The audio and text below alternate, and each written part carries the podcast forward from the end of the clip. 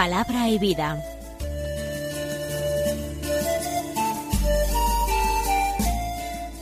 Con el padre Manuel Horta, desde Sevilla.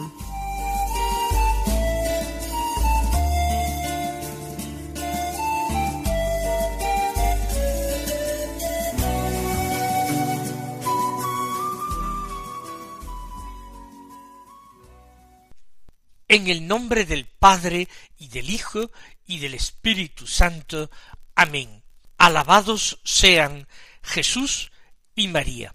Muy buenos días, queridos amigos, oyentes de Radio María y seguidores de este programa Palabra y Vida, en el cual nosotros tratamos de escuchar y meditar la palabra de Dios que se nos ofrece en la liturgia de la misa del día. Hoy es el jueves de la cuarta semana de la cuaresma, un jueves que es 31 de marzo. Escuchemos ahora el Evangelio de la misa del día. De nuevo tenemos a San Juan, capítulo quinto, versículos 31 al 47, que dicen así. En aquel tiempo Jesús dijo a los judíos, si yo doy testimonio de mí mismo, mi testimonio no es verdadero. Hay otro que da testimonio de mí, y sé que es verdadero el testimonio que da de mí. Vosotros enviasteis mensajeros a Juan, y él ha dado testimonio en favor de la verdad. No es que yo dependa del testimonio de un hombre, si digo esto es para que vosotros os salvéis. Juan era la lámpara que ardía y brillaba, y vosotros quisisteis gozar un instante de su luz. Pero el testimonio que yo tengo es mayor que el de Juan. Las obras que el Padre me ha concedido llevar a cabo, esas obras que hago, dan testimonio de mí, que el Padre me ha enviado. Y el Padre que me envió, él mismo, ha dado testimonio de mí. Nunca habéis escuchado su voz, ni visto su rostro, y su palabra no habita en vosotros, porque al que él envió no le creéis. Estudiáis las escrituras, pensando encontrar en ellas vida eterna, pues ellas están dando testimonio de mí, y no queréis venir a mí para tener vida. No recibo gloria de los hombres, además os conozco, y sé que el amor de Dios no está en vosotros. Yo he venido en nombre de mi Padre, y no me recibisteis. Si otro viene en nombre propio, a ese sí lo recibiréis. ¿Cómo podréis creer vosotros que aceptáis gloria unos de otros y no buscáis la gloria que viene del único Dios? No penséis que yo os voy a acusar ante el Padre. Hay uno que os acusa, Moisés, en quien tenéis vuestra esperanza. Si creyerais a Moisés, me creeríais a mí, porque de mí escribió él. Pero si no creéis en sus escritos, ¿cómo vais a creer en mis palabras? De nuevo, como decíamos ayer, es un texto largo con ese peculiar estilo del cuarto Evangelio. Un estilo circular, un estilo que nos va repitiendo a veces las mismas ideas, pero desde una perspectiva cada vez más elevada, haciéndonos participar de esa revelación que Jesús hizo de sí mismo y del Padre a lo largo de su vida pública. Una revelación que los discípulos fueron comprendiendo poco a poco, principalmente después de su resurrección y después de la efusión del Espíritu Santo en Pentecostés. Las palabras que dirige Jesús están dirigidas a los judíos. En general no son los discípulos, sino los judíos que le son hostiles, que no quieren convertirse, que no creen en él, que movidos por distintos motivos mm, se oponen a su enseñanza. Les dice si yo doy testimonio de mí mismo, mi testimonio no es verdadero. Es decir, mi testimonio no es válido. El testimonio que uno pueda dar de sí mismo se supone que es un testimonio interesado. Por eso el testimonio de una persona tenía que ser corroborado por otras que apoyaran su declaración.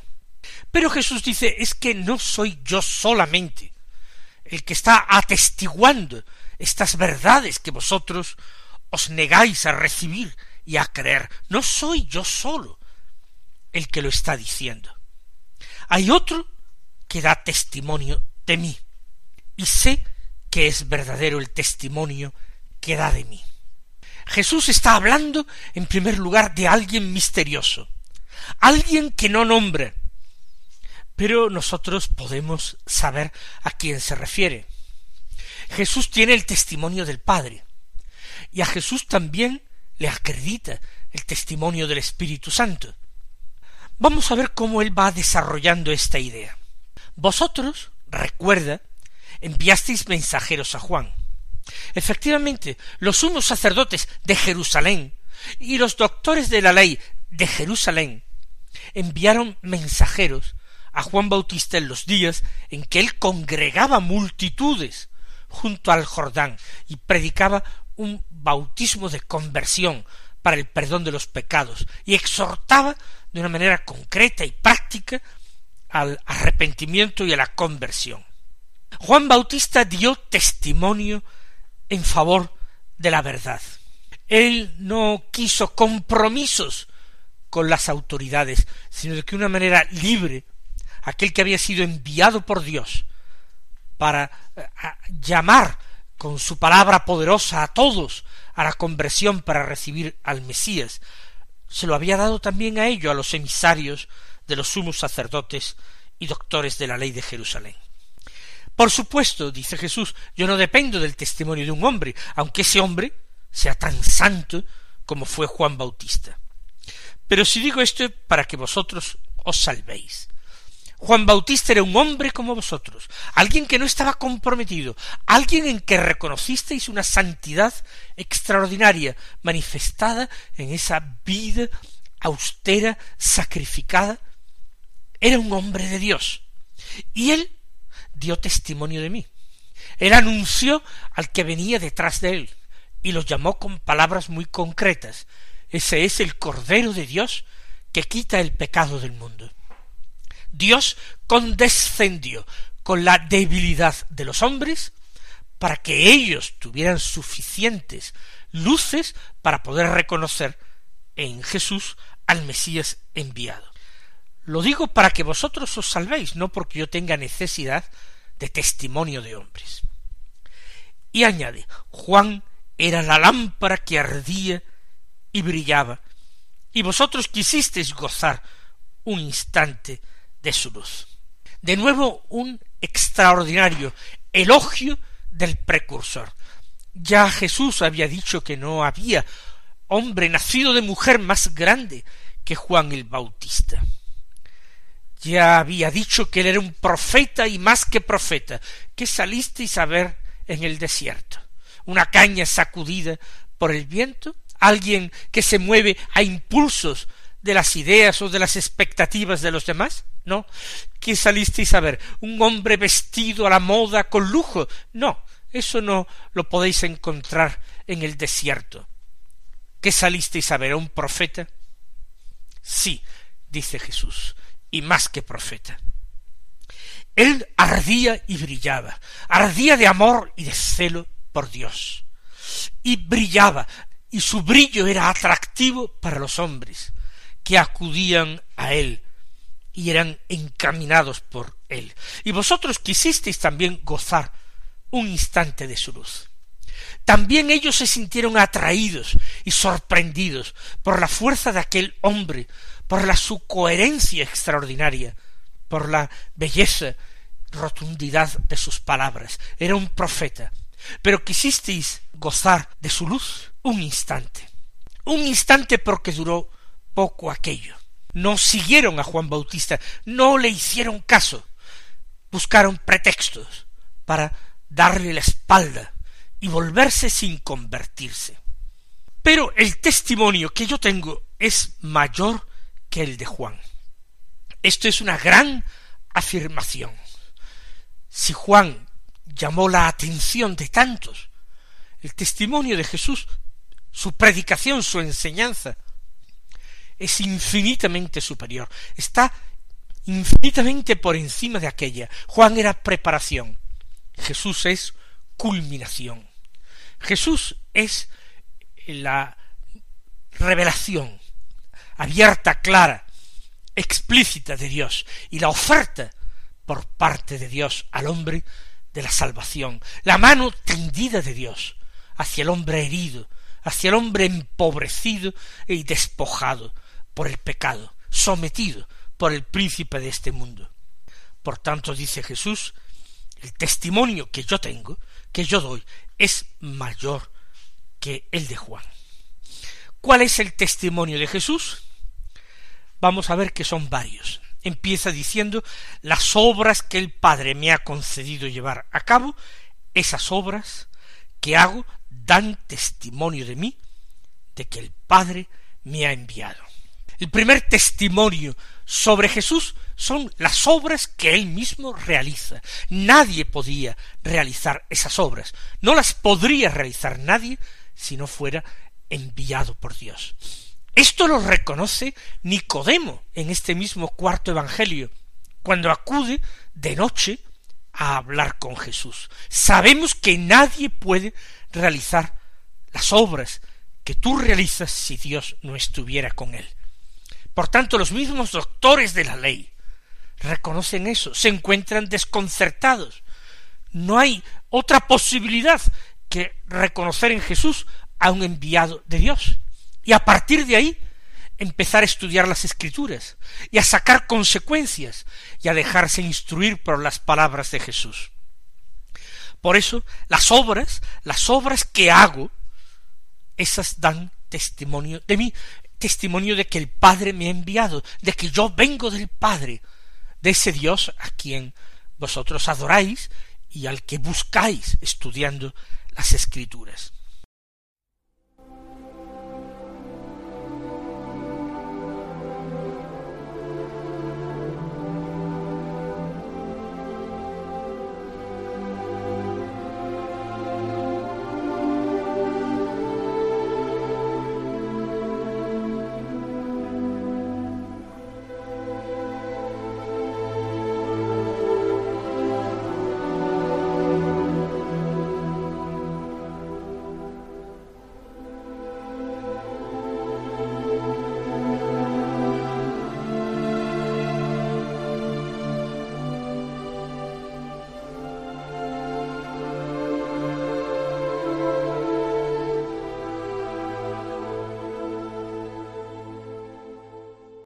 Pero no son solamente las obras que Jesús realiza. El Padre que me envió, él mismo ha dado testimonio de mí. ¿Cómo es eso? ¿Cuándo ha dado testimonio? Al menos en dos ocasiones en los Evangelios se nos habla de ese testimonio del Padre. El primer testimonio del Padre sobre Jesús es en el bautismo de Jesús en el Jordán se abrieron los cielos, bajó el Espíritu Santo sobre Jesús en forma de paloma, de una manera visible, sensible, y se posó sobre él. Y se oyó una voz, este es mi Hijo, el amado, mi predilecto. Según los evangelios, esta voz la oyó solamente Juan Bautista, fue un fenómeno interior, o la oyeron los que creían en él, o la oyeron más personas que se encontraban aquel día. Pero el Padre mismo dio testimonio de Jesús y algunos hombres conocieron ese testimonio. La segunda ocasión es la de la transfiguración de Jesús en el Tabor. Recuerden cómo los apóstoles Pedro, Santiago y Juan reciben un testimonio especial no se trata solamente de aquella visión en que Jesús resplandece, sus vestidos se vuelven blancos como la luz, y aparecen Moisés y Elías conversando con él. Es que después de verse inmersos en una nube, ellos escuchan una voz, una voz que da testimonio de Jesús diciendo, Este es mi Hijo el amado, escuchadle. Una voz que invita a escuchar a Jesús, porque Jesús es la palabra del Padre, es la palabra de Dios. De nuevo, Dios da testimonio. Ni siquiera todos los discípulos escuchan este testimonio, pero Pedro, Santiago y Juan están ahí para recogerlo y están ahí para un día dar testimonio de que el Padre ha atestiguado en favor de su Hijo Jesucristo. Por tanto, quien testimonia a favor de Jesús, primero, él lo dice, son sus obras. Nadie puede realizar esas obras si no viniera de Dios, si Dios no estuviera con él. Segundo, el Padre mismo, dice el Señor, ha dado testimonio de mí. Ya sabemos cómo, ya sabemos cuándo. Y continúa el Señor. Nunca habéis escuchado su voz, ni visto su rostro, y su palabra no habita en vosotros, porque al que él envió no lo creéis. No habéis escuchado su voz, dice, ni contemplado su rostro. Efectivamente, en el Sinaí, Dios se ocultó en medio de densos nubarrones. Habló a Moisés cara a cara, pero ni siquiera entonces Moisés pudo contemplar el rostro de Dios, aunque sí escuchar sus palabras. Pero las personas que se cierran a Jesús y que no aceptan su predicación, su enseñanza, esos están haciendo incapaces de Dios. No hay otra vía, no hay otro camino para llegar a Dios más que Jesús. De manera que quien rechaza obstinada y conscientemente a Jesús está rechazando.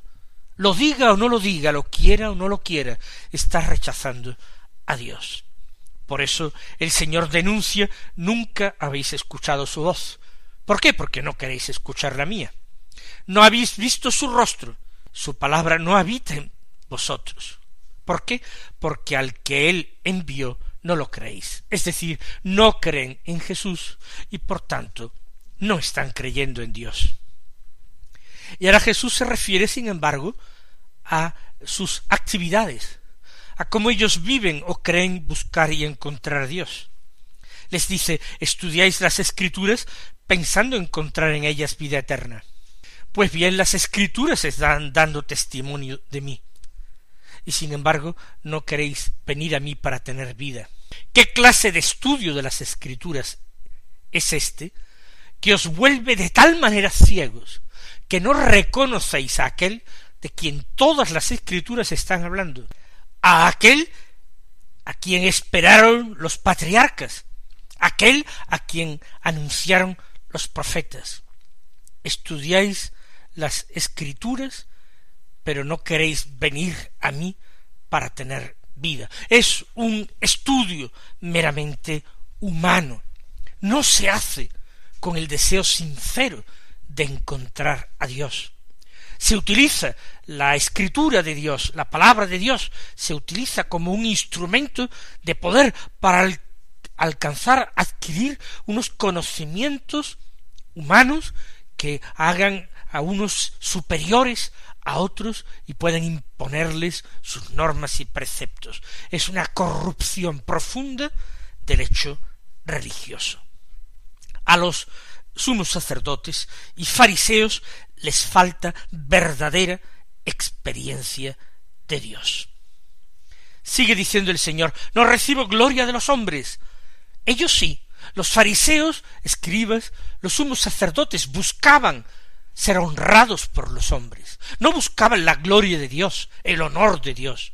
Buscaban su propia honra, su propia vana gloria. Jesús no, no recibo gloria de los hombres. Además os conozco y sé que el amor de Dios no está en vosotros.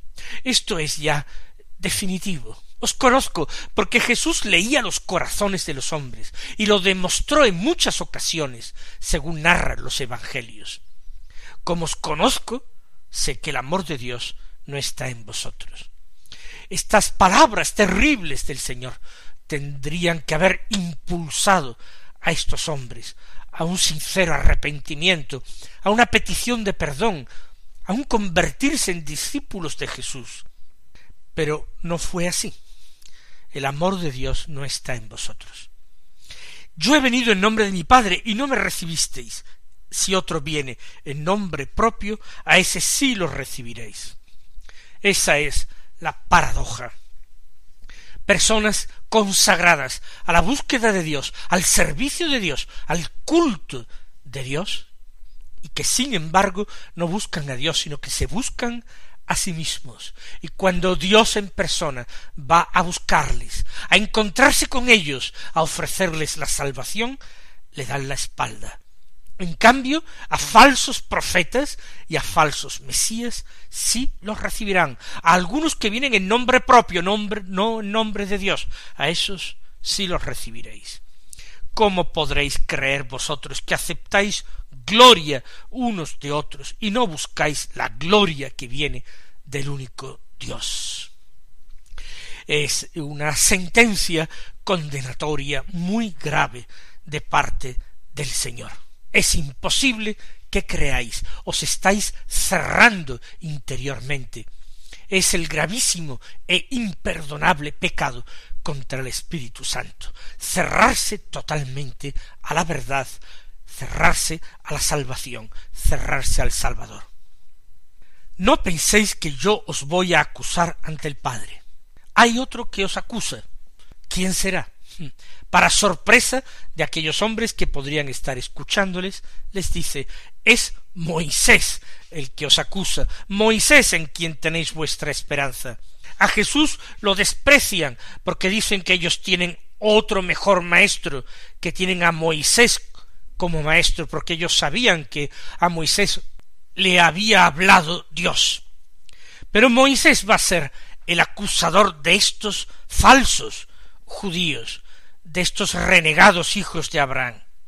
¿Por qué? Porque si creyerais a Moisés, argumenta Jesús, me creeríais a mí también, porque de mí escribió él. Y ellos no se dan cuenta, porque no estudian con sinceridad y deseo de aprender a Moisés. Pero si no creéis en sus escritos, es decir, toda la Biblia, toda la Torá se consideraba que era obra escrita por Moisés. Si no creéis en sus escritos, ¿cómo vais a creer en mis palabras, en aquel de quien él hablaba? Mis queridos hermanos, hay una enseñanza fundamental de Jesús en el Evangelio de hoy. Y es que hay corazones que se cierran obstinadamente a la gracia, que no quieren aceptar la verdad, que no quieren escuchar la palabra de Dios, ni en la escritura, ni esa palabra que Dios pronuncia sin ruido de palabras y hace sonar en nuestros corazones. Que esa situación es terrible y peligrosísima. Que las personas, incluso bajo apariencia de religión, bajo apariencia de observancia, de cumplimiento, pueden adoptar una actitud de cerrazón y de rechazo de la salvación terriblemente peligrosa. Que el Señor nos conceda gracia para que nuestros corazones se ablanden. Que el Señor os colme de bendiciones y hasta mañana si Dios quiere.